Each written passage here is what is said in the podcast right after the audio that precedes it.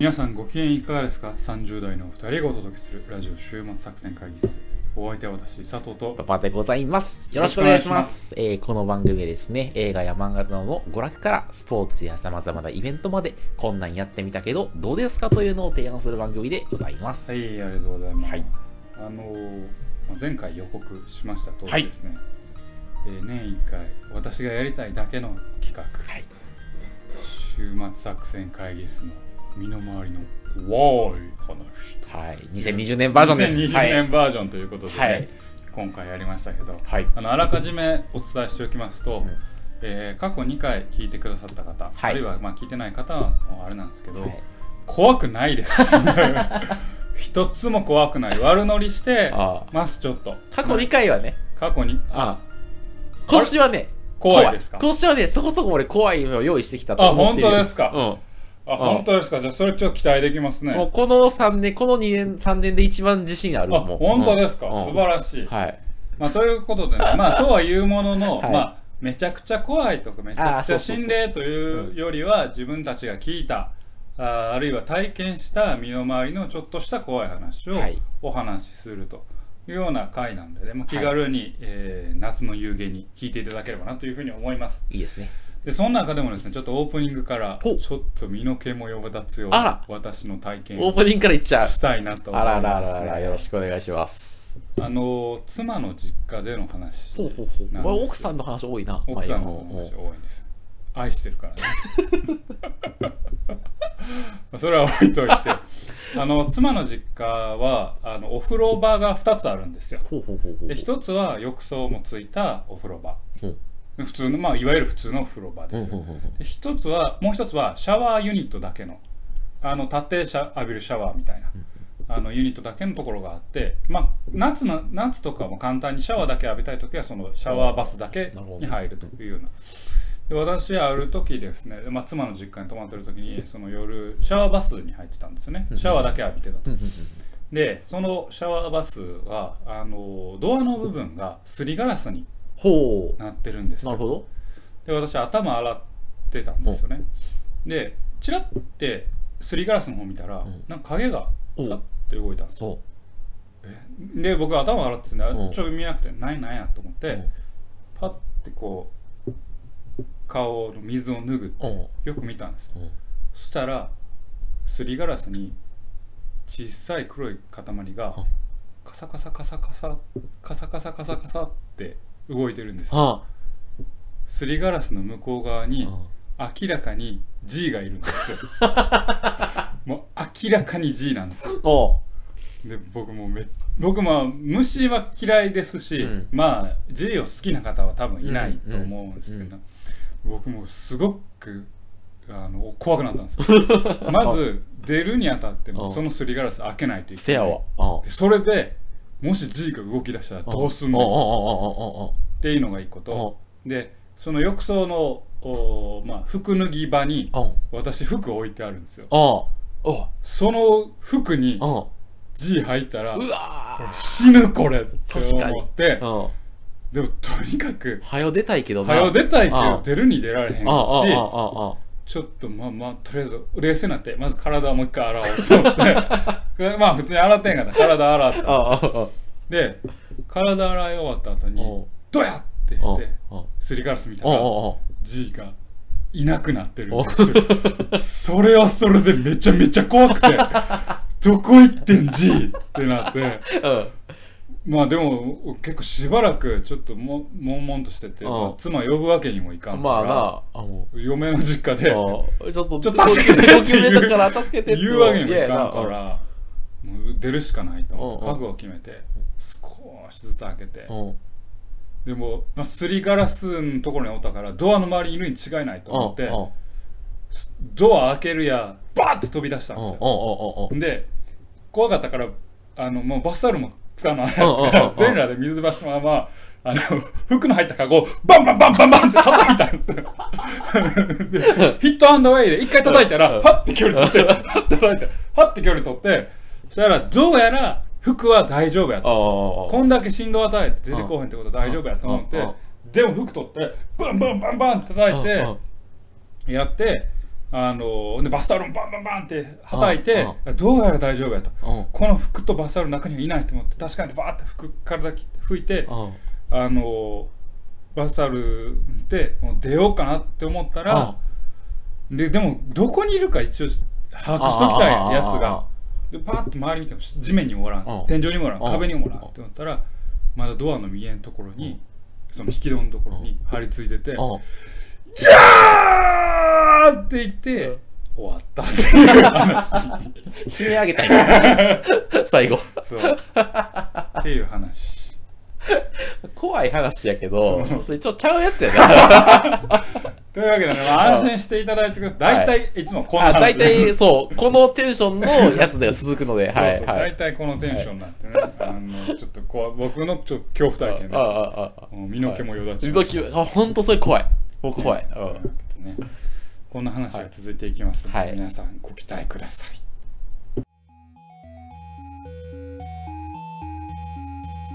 さあというわけでね、はい。本編の方に入っていきたいなと思いますが、はい。えー私今回2つお話を持ってきたんです。よ、はいはいはいはい。一つが G の話でもう終わったんでああそうそうよってですね。はいはいはい。もう一個本編ではご用意してわかりました。私じゃあ2つあるのでじゃあおお僕かそうですね。じゃあはい。最初馬場ちゃんからいきましょかりました。はいえータイトルは「黄色いレモン」という話なんですけど。おなんかちょっとあの彼が出てきそうな。彼？レモンの人。レモンの人、うん。おったっけ？あのレモン。何？あの梶本次郎じゃなくてあのレモンの歌を歌う人。そんなおったっけ？うんあのレモンの歌を歌う人もう何も進歩してあのレモンの歌を歌う人進展してへん。ねめっちゃ度忘れした。あのめっちゃヒットしてる人。みかんの歌の話それ。レモンレモン。レモンの歌、うん。そんなんあったっけ？あのレモンの人。やばい。これめっちゃ思い出した。ああのめっちゃヒットして徳島の人。あわかった。えでも名前出てけへん。レモンの歌やばい。これボケやな。でもまあまあいいや。いきますね。苦いレモンの話ね、はいあの僕の会社の後輩がこれ実際に体験した話なんですけど、はいはい。まあ、か後輩の名前を仮に、まあ、山田君としておきましょうか。山田君はい。で彼はすごいですね気遣いができるいいやつなんです、ね、お山田君はいはいでかこれは彼がですねまず大学生の時の話なんですけど、はい。あの夏休みに沖縄旅行に行こうという計画がですねちょっと怖いですね。まあ、友人の間で立ち上がって、でもがあやっぱ学生の時ってお金ないからまあ、頑張ってバイトして、はいはい。旅行費用を貯めてなんとかお金を捻出して参加することができたと。でせっかくやからせっかくの沖縄やしちょっとあのサーフィンをやってみようというところで、まあ、生まれて初めてサーフィンに挑戦をしてみたんですね。はいはいはいはいで、まあ、そういうのもやるのはちょっと大学生っぽいかなっていうところでやってみたと。うん。でサーフィンってあのウェットスーツ着ることが推奨されたりするんですね。はいはいはい。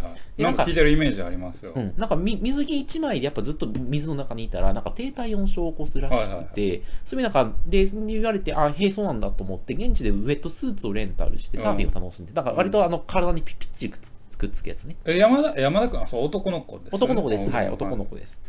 でそしたら山田君ですねあのまあそれでウェットスーツを現現地来てサーフィン楽しんでたんですけど、急になぜか水の中でパニックになってしまってあそれ溺れそうになったとかっていうわけではなく？溺れてしまったのよ。あ溺れてしまった。完全に溺れパニックになってから溺れたんや。溺れてパニックになったんじゃなくて。え中で急にパニックになってえー溺れてしまったのね、はいはいはいで幸いインストラクターの人が見つけてくれたんだけど結構インストラクターの人がいた位置から遠いところで溺れてしまったっていうのがあって、完全にその水の中で意識を失ってしまったらしいのね、もうだからもうガチ溺れですよはいはいはい。でインストラクターの人にまあ担ぎ上げられて後から聞いた話によると人工呼吸とかもしてもらったあらしいんですけど。そんな結構もうギリギリの状態やそうそうはいはい。意識が戻ることはなくうん。人人工呼吸しても、うん。でこれはやばいというところで救急車で運ばれたのね、うん。でそんな意識を失ってしまった山田君なんだけど救急車でや病院に運ばれる中で、まあ、要は暗闇というか、まあ、意識がほぼうっすらしてる中で、どこからともなくある声が聞こえてきたおらしいなんかこのウェットスーツ体を圧迫してるから切って脱がした方がいいんじゃないですかね。ってどうやら救急隊員の人が喋ってる声が聞こえてきたのね、でそしたらもう一人の救急隊員が「いやでもこのウェットスーツって10万円ぐらいするらしいっすよ」つっていいんすかね切って。っていう反応してたらしいのね。で、そういう感じで、あのウェットスーツを切断するか切断しないかの議論が、救急隊員の中で行われてた。行われてたと。そしたら、山田君、なぜか意識を失った状態で、そのウェットスーツ切断するかどうかの議論だけ声が聞聞こえてきたらしくて、でそれが聞こえた瞬間、体が反射的に反応して、あのバッと自分の体を起こして、脱ぎます脱ぎますって、10万円はちょっと無理です払えないっすって言って、もう一生懸命バーッと上スーツ自分で脱いで、脱ぎ終わった瞬間に意識失って倒れたんだって。それほんまなん？ほんま。ほんまらで、その次、意識が戻った時には、病院の、あの、えーあ ICU、まあ、集中治療室にいて、そこでけ体中に管がつながれてて、ああチューブが。はいはい。そうそうそうそう。っていう、なんか溺れて意識失って、10万円のために一回復活して、うん。その後生死の境を一回さまよってからまた起き上がったというのが、一回あったと。うん。いうのがまず一つのあシリーズとあして。そうレモンどこ出てくんのかなあそうやろ？と思ったら。そうやそう。で、まあ、一旦その話だけでも、まあまあ、その、まあ、ちょっと怖いというか、あの、ちょっと笑い話みたいな面白いね。そう。うん。でも、まあ結構その、まあ、生死をね、失ってるから、まあ結構、まあ、う笑えないところなんだけど、その山田君なんだけど、実は、海の中で溺れたのって、これがは初めてではないと。はいはいはい。なんやったらゾクゾク来たよはい。なんやったら3回目ぐらいと。はいはいはいはいで、1回目、これがまだ彼が9歳の時に、小学校3年生ぐらいのななはい。夏にやな、お父さんと海水浴に来ていた時うん。に溺れたのが一番初めだと。はいはいはい。その時、まあ、ようやくちょっとまあ海にも慣れてきて、ちょっとあの、ああの少し足のつかないところうん。までい行こうかなと思って、でちょっと深い深いところまで行ったら、なんかですね、海の中に真っ黄色なレモンが沈んでいるのが見えたんだって。海の中にレモン海の中のちょっと浮かんだところに真っ黄色なうんレモンがあったと。うんうんうん、で、それがなんか、まあ、沈んでいるようで、まあ、う浮かんでいるという浮かんでるようなはいあったと。で、おかしいな、おかしいなと思っうんて、怖いな怖いなとまあ、思っておこその時はこ怖いなっていうのが、まあ、普通に海の中にレモンのおかしい。あおかしいおかしいなと思って、こんな海の中にレモンあるのってお、おかしいなと思って、近づいていくと、体が急に金縛りにあったんだって。うんで、そして海の中に沈んでるレモンに引きずり込まれていくような感じになって、うんズブズブズブズブとゆっくりおあ沈んでいったんだって。うんで幸いお父さんが気づいてくれて、本格的にお溺れる前に助けてくれたんだけど、まあ、今でもあの海の中に浮かんでるレモンは何だったんだろうとうんいうのが解けないと。うん。でもしかしたら大学生の時のパニックもそこから来てるのかもなってことを彼は言っていたっていう。それをもとに米津玄師が作ったのがレモン。あのレモン。夢ならば、これやく米津玄師を思い出した。いや、あ、それ、それでどこで言おうかなって 米津玄師のお前そんなことばっか考えてたんか。はい。あそうなんや。そう。えでもそのウェットスーツで溺れた時にはレモン。はなんか関係なかったけど、関係なかったんや。でもまあ、なんか急に溺れた。って、急に意識があそう。だからちょっと皆さんもですね、今年の夏、もし海水浴に行って、海の中でレモンを見かけたら、絶対に近寄らないようにした方がいい。信じるか信じないかは、あなた次第です。という話ですね。はい。いやー海のレモンの話、はいなかなかこう結びつかないものをそうだよね。うん、幽霊話まあ幽霊というか、まあ、不思議体験話とあ、してそうだね。うん。結びつけてくれて、はいなかなかちょっと変わったそうだね。ちょっと変わった。変化球なはいお話でしたね、そう。そんな感じの。うんそう、ちょっとだからね、まあでも、なかなかさ、溺れないじゃない。てか、うレモンに沈み込むっておかしいじゃないみたいな。なんか、なんか、そう、何のメタファーなんだろうと海か。海の中のレモンちょっとねほんまにそう。あのちょっとポエティックな人やったらもう歌にできるよね。夢ならば、どれほどって。ならば多分どれもでもそういうこと。なるほどね。いやいいですね。はい。それ徳島の海ですか？いや、沖縄の水ね。なるほど、はい。なるほど。わかりました。はい。いやいいんです。幸先いいんじゃないですか？いいですか？ちょっとはい幽霊的まあまあ面白かったでしょ話はい。うん。あのじゃあ次私の番。おー、いいでしょうか。ですかねあ、生津。えー、っとあらかじめ言っときますとちょっとこれは幽霊の話おなんですけど幽霊の話。ちょっと悲しい話でもあるとなるほど。これも僕の後輩の話なんですよね。でひと夏の後輩の話。ひと夏の後輩ってどういうこと？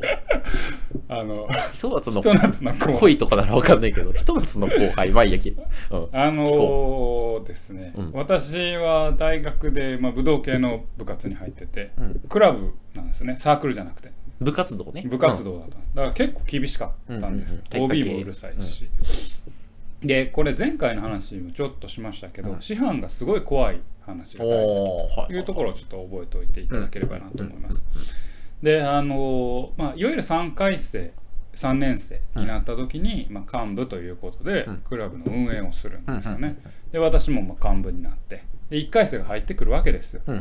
で1回生まあ受験明けたばっかりのまあひょろいやつらがやってきてまあ武道系の部活なんでまあ割と厳しいですよね。特にまあもう十数年前ですから割とまあ厳しかったわけですよ。でその中にまあこれもじゃあ仮に A 君としましょう A 君っていう子が入ってきたんです、うん。で A 君はもうザ・ネクラ。あもうザ・オタクみたいなあの絵に描いたような人を想像していただければいいかなようと武道系のとこに入ってきたね。入ったうん。ね、よう思いました。まあ体もちょっと太くて、うん。体型もちっちゃくて、うん。眼鏡で汗かき、うん。まあはっきり言って運動神経はちょっと鈍いうん。子でした、まあ、やる気はある子だったんで、一応部活もまあ厳しいながら、まあ、彼もちょっとなんか頑張ってついてこようとしてたというところがあって。でもまあそんな感じでえーやってたんですけど。でうちの部活もまあ練習終わったら大体お酒を飲みに行くんですよね、まあどこの部活でもあります。で1回戦飲め飲めって、まあ今本当はダメですけど、おまあもう時効ですからうん。学生飲ませてうん。てんやわんやしてと、うん。で、えーやっぱり1回戦でもまあよく喋るやつ面白いやつもいたり、えーなんかよく飲むやつもいたりする中で、はいその A 君はよく喋りもできないし、お酒もまあ飲めない。不器用やな。不器用な子だったんですよね、やっぱもうコミュニケーションはあんま得意じゃない子うんだった、うん。うん。でそんな子が僕はあある時からこうあの飲み会で結構話題の持ちきりの子になったんですよ、持ちきり？うん。話題の中心のお子なんですよおでなんでかっていうと、うん突然僕実は言ってなかったですけど幽霊が見えるんですって言い出したんです。おお。あそうなん？うんみたいな感じになって。うんでいやここもちょっと感じますみたいな。学生街の飲み屋でもうなんかこうちょっと片重い感じがしてっうん。て結構真に迫ったことを言うわけですよ。で冒頭で言ったようにあの、まあ、師範は結構こう怖い話大好きな人やったからおたまに師範が飲み会来た時「おお A の話聞かせてくれ」みたいなお感じでお A 君もなん。かこう怖い話を聞きとしてするようになって、えーちょっとずつあれ A 君も変わってきたのかなうん。みたいな、うん。その怖い話をきっかけに、うんっていう日常を送ってたんですよね。で夏合宿ですよ、で我々夏合宿って、まあ、あの結構練習かなりハードにやるんおですよ。お結構厳しくてそれについていけなくて夏合宿前にやめちゃったりっていう子もいるんだけど、まあ、A 君もやっぱその厳しさにちょっとついていけず、ん。えーちょっとやめようかなっていうことを言い出して。でまあうちの3回生やっぱり1回戦やめてほしくないからまあいろいろ説得してしてやめさせないようにするんやけど、まああの A 君もなんかあれあまあ意志も固いようでやめると。ででも A 君もまあいろいろ思いを抱えてたみたいでうちの、まあ、俺の同期の、まあ、一番優しいやつが、うんじゃあ悩みを聞くよって言おおって一日中今夜な夜通し話すみたいな、うんうんうんそのお悩み会みたいなのをやったらしいの。うん。でよくその日が明けて、えーその同期が「やっぱ A やめるって、うん。ちょっと止められそうにないわ」って言って、うん。言ったところには A 君まあやっぱりこうコミュコミュ障というかこうネクラな性格やし、うん。こういう体型やし、そういうのを変えるために僕は武道に入ったんですよ。はいはいはいはい。ででもまあ1回戦やっぱ練習厳しいのもあるけど1回戦の中でもなんかあんまりうまくあの1回生同士ともあんまりこううまくできませんでした、ね横のつながりうんもつながりませんでした、で僕実は幽霊見えるって言ったんですけどあれ全部嘘なんですよって。いやこれ笑い事じゃなくて当時結構で、うんえ？って。うんうんいやあんだけ真に迫ってって思ったんですけど僕は本当は幽霊なんか一個も見えてませんうんうん。幽霊を見えるって言ったらみんなが僕に興味を持ってもらえると思ってうん捜索したんです。キャラ付けやったんや。そう。ってのを言い出してうん俺らもちょっと唖然としてしまってそれはその唖然とした理由っていうのはうん。こうあ作病作病って今でも言ったらあかんな。こう人に注目されるためにこう自分を繕う、うん。嘘をついても繕うっていう人が身近にいたんやっていうことに我々ちょっとびっくりししたのと彼なりの努力としてうん。幽霊が見えるっていうことを言ってたんや。キャラ付けやで。キャラ付け。うん。その自分はコミュ障やし運動神経も鈍いしなかなかうまくできへん。うん。その中でも幽霊が見えるっていうことでなんとか集団に入っていこうっていう彼の努力だったんだっていうことを見て我々はとても悲しい気持ちにうんなったけどうん。A 君うん。は部活を辞めてそれ以来大学ですれ違うことはなかったよ。A 君は本当に存在したのかな？っていう。まあ最後はちょっとつけすぎましなたけど。ね。でもさ別の才能があるよね、それ完全に。結構ね話うまかっおだって自分のそのキャキャラ設定で通したわけでしたょ？どうした。で、しかも、誰も気づかんかっおうね、た、うん。師範もね、スラッと行って、騙されはったんでしょ？ういや才能がよ、それは。そう。だから彼どうしてんのかなってお思って。まああの我々ね同じ大学出身なんであれなんですけど、うんうんうんもうあのいかにもうちの大学な人ですあー、ちょっと、あの、おオタクっぽい感じの、ね。オタクっぽい。はいはいはいはいはい。でうちの大学っぽいのはいかにもオタクやねんけど、うん。そこにちょっと偏ったコミュ力があるうん。オタクがうちの大学のういかんうんって言われる人あだけどそっからコミュニケーション能力をちょっと失失わったかこ 子やった。でそれが幽霊の話をしてそれが真に迫る話で一発逆転を狙ったのよ。一発逆転狙った幽霊で。俺は幽霊で行こうってやったのよ。でも、あかんかったあよかんかったっていう話。そっか。悲しくなったってお前、それ怖い話したくて、ほんまに純粋にか悲しい話。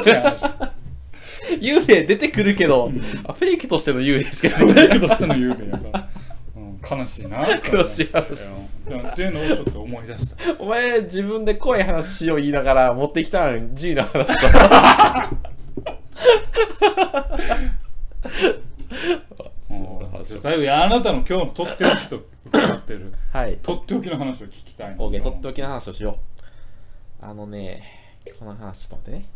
まああのここでね、うんえ2個まあ黄色いレモンを果たして幽霊話というかどうかわからないですけど、うんうん。一応ゆ 一応私の話も幽霊話と言っていいかわかんないんですけど、うんうんまあ、一応幽霊っぽい 心霊っぽい話が続きましたけど次の話は心霊なのか、まあ、前回前々回とあった人間的な怖さみたいな話なのかどっちなんでしょうか？えーとね、ちょっとね、両方。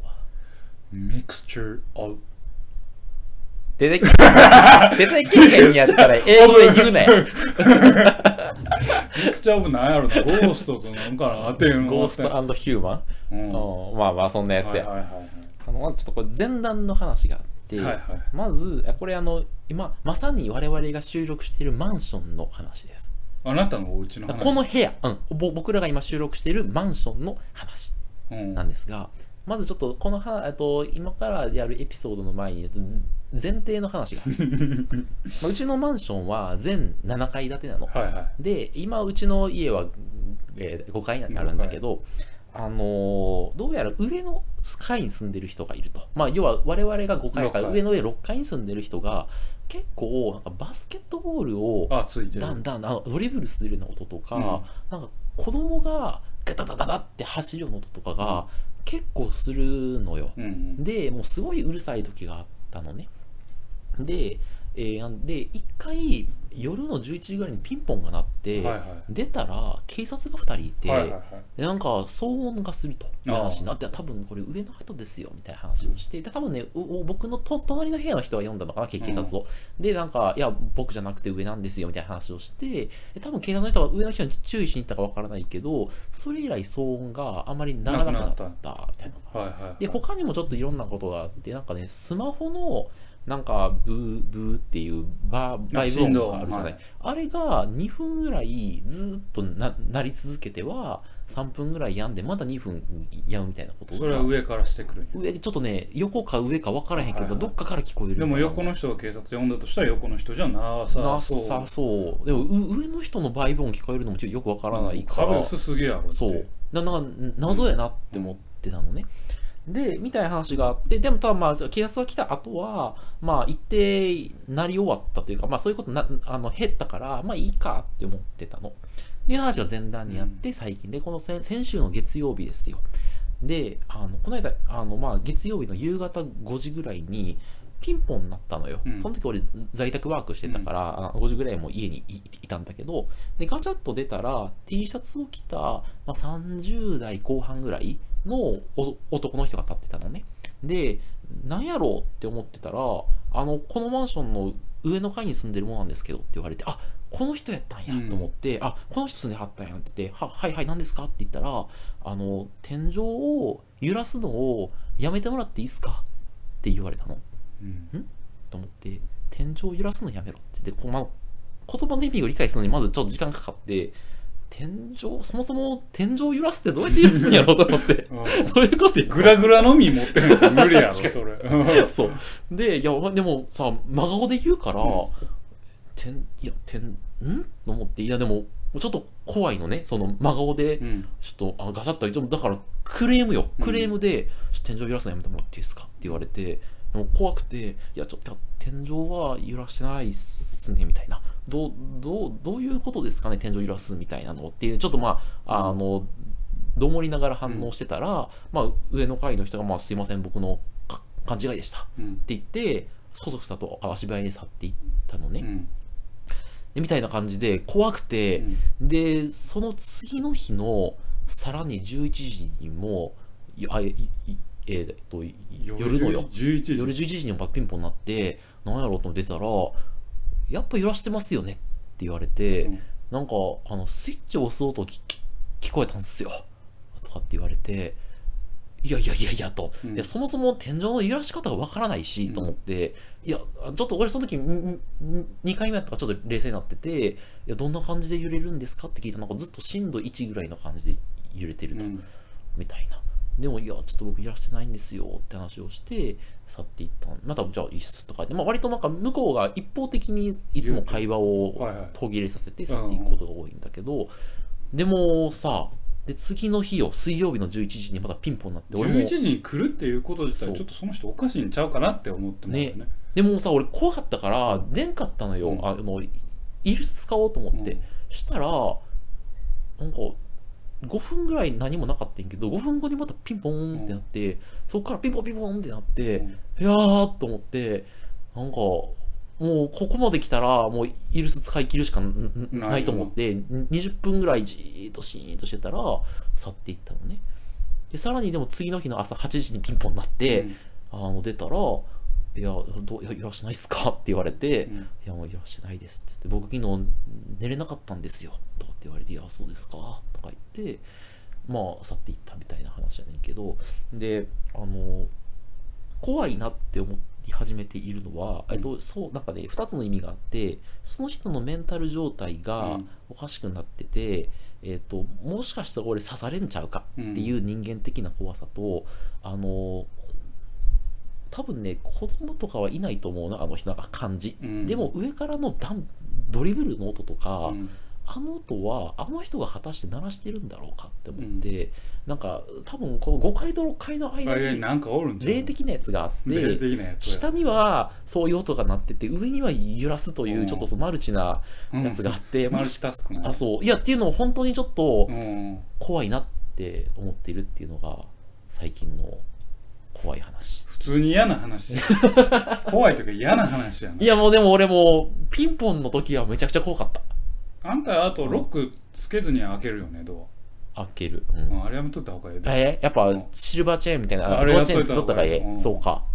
いやもうはは初めて俺ドアチェーンつけたいと思ったあの時、うん。うんあるやろドアチェーン。あるあるある。うんそう。いやあのーまあ単純なその話を聞いてるといや怖いし不気味な話なんですけど、その最初に警察が来た時の結果うん。がよくわからんよね。あ、そう、警察も結果、捜査の結果とかをいちいち教えてくれなかったから、うんまあ俺が通報したわけじゃないから、そう。うん。で11時に来るんやろ？そう。もう決まって11時に来る。あと1時間半 ちなみにさっき来た人実はこの収録前にですね、あの人が一人来たんですけど、はい、ピンポン鳴りましたね。あの人は？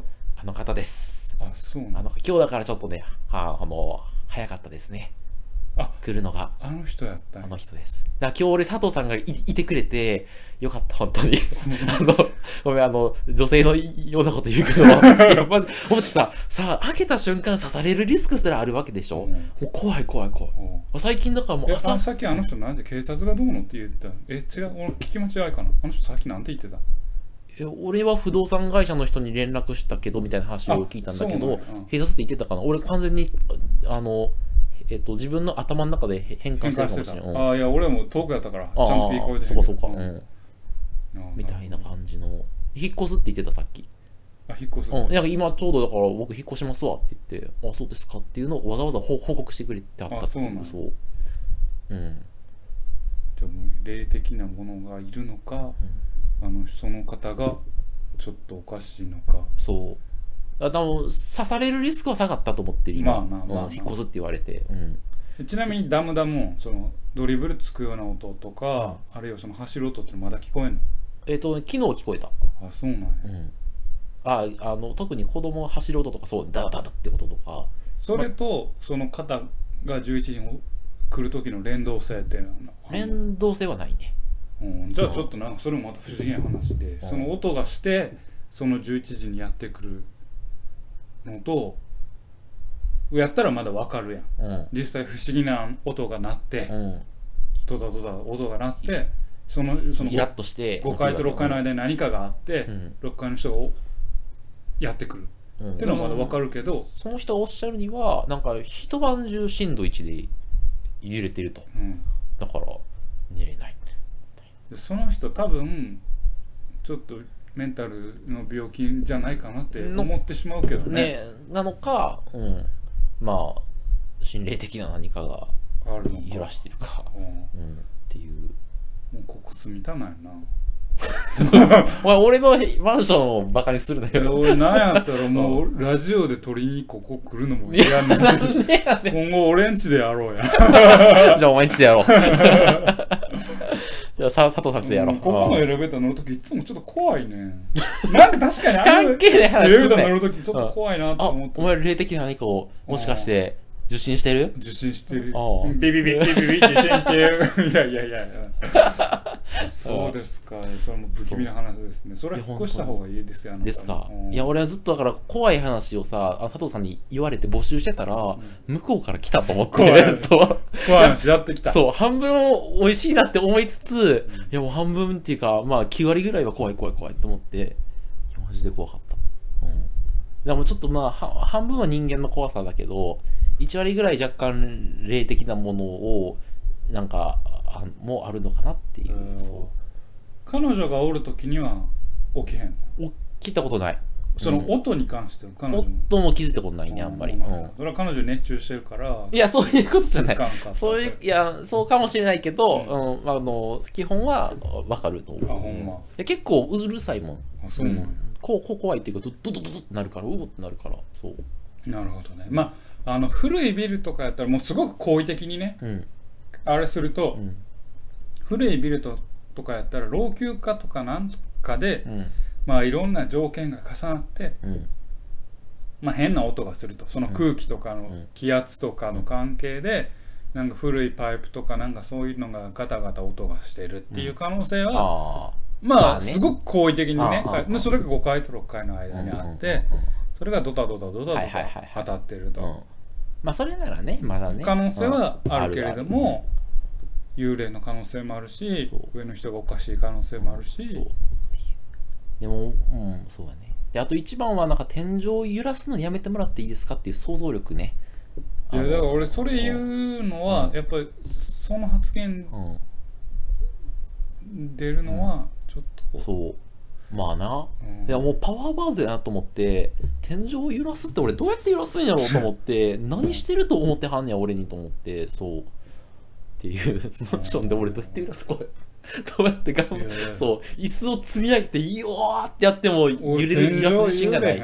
揺れるっていう状態作れへんやん。6階の人からね見ての例えば床が揺れはるとか天井叩くのやめてくれませんかならいい例えば、まあ、なんやろなまあなんか細長い棒みたいなんであこうドンドンドンドンってやったらでもそれってさ揺れるっていう体験にはならへんならっないならない。音を音鳴らさんとも鳴らさんといてみたいな、うん、ていう体験になるから。そうそうそう揺らすはならんやろ。うん、ってことで揺れるっていう体験をしてるってことは、上の人はちょっとメンタルをやらやまれてるんじゃないかっっていう説はまあやっぱそうだね。うん、それとは別にドリブルがするとすると、うんその人が本当にドリブルしてる可能性もあるし、うん。幽霊もあるから、うん。合わせ技一本やな。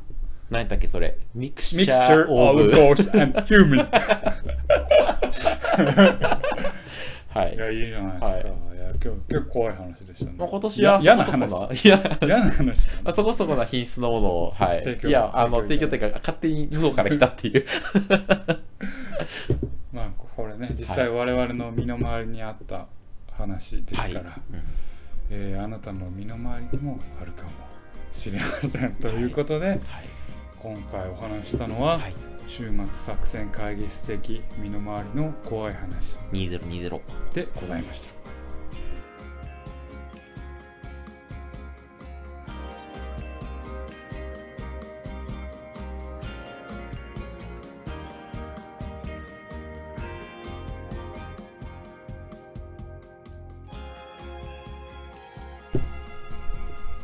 週末作戦会議室でお便りをお待ちしておりますお便りは、ポッドキャストのメモ欄に記載されたリンクよりアクセスいただき、終幕作戦会議室ホームページ、メールフォームよりお願いします。またツイッターもやっています週末作戦会議室でぜひ検索くださいお便りはツイッターにいただいても結構でございます。はいはい。まあ去年前まあ一昨年と、はい。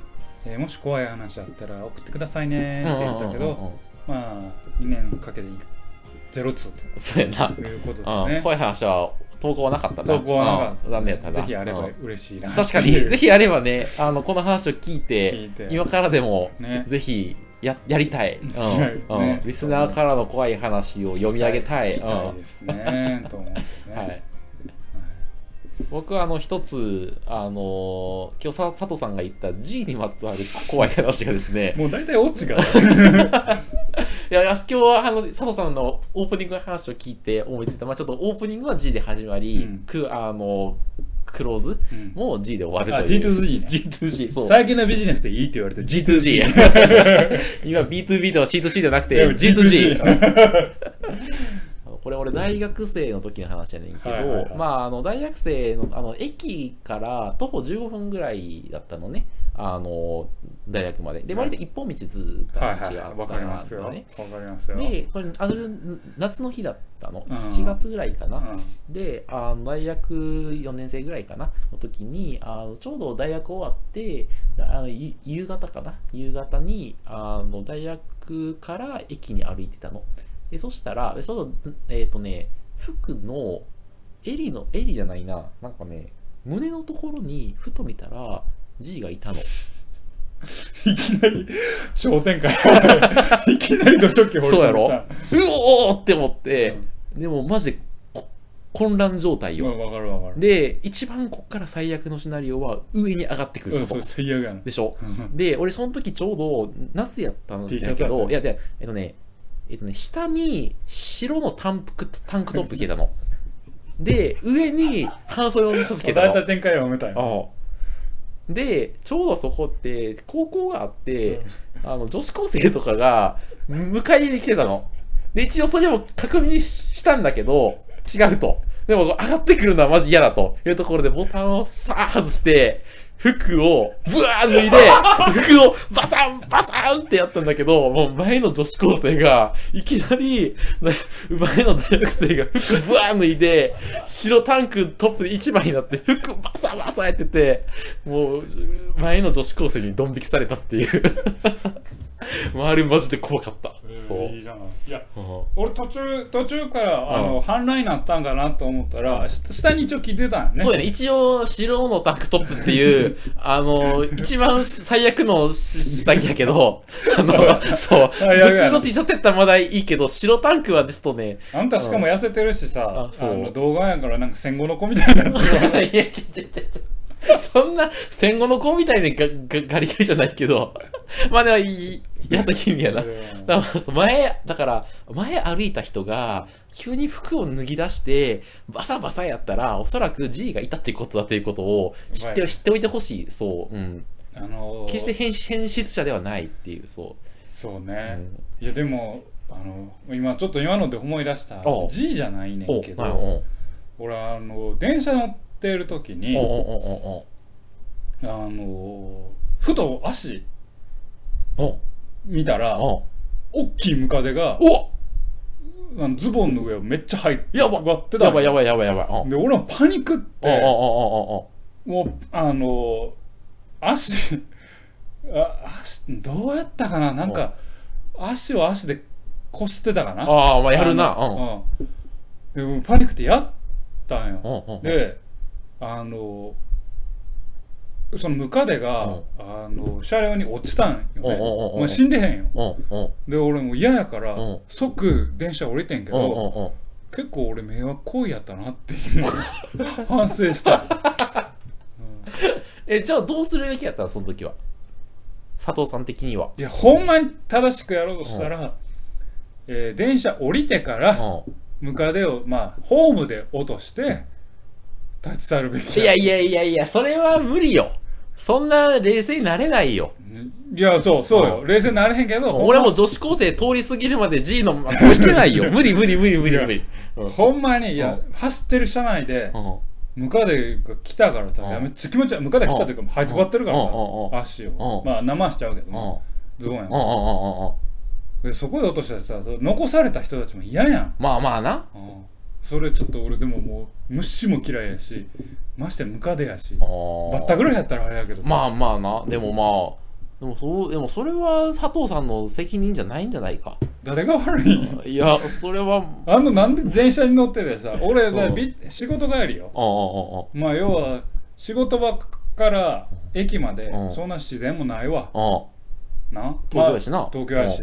帰りやで。うん。どこに虫つくねん？そやわ。ムカデどこおってんのっていう確かに。いやあのあんたの場合ゴキブリは分かるねんあんたは不潔やから違うよ。いや、服よ。服についておかしい。ゴキブリもどんな生活してんねん。むしろ大学の研究室をちょっと、あれよ、疑ってほしいよ、それ。いやうんねちょっと本当夏なんてね虫も多いんではい、な、ちょっとそうやなほんまですよ。はい。本当にはい。まあくれぐれもねうん虫と幽霊と人間にはお気をつけくださいという話ですそういうね今日は話やな。はい。今日はそういうということで話でございます G2G。G2G、はい。というわけでお送りしてまいりましたラジオ終末作戦会議室本日はこれにてお開きお相手は私佐藤と馬場でございました。また聞いてくださいさようなら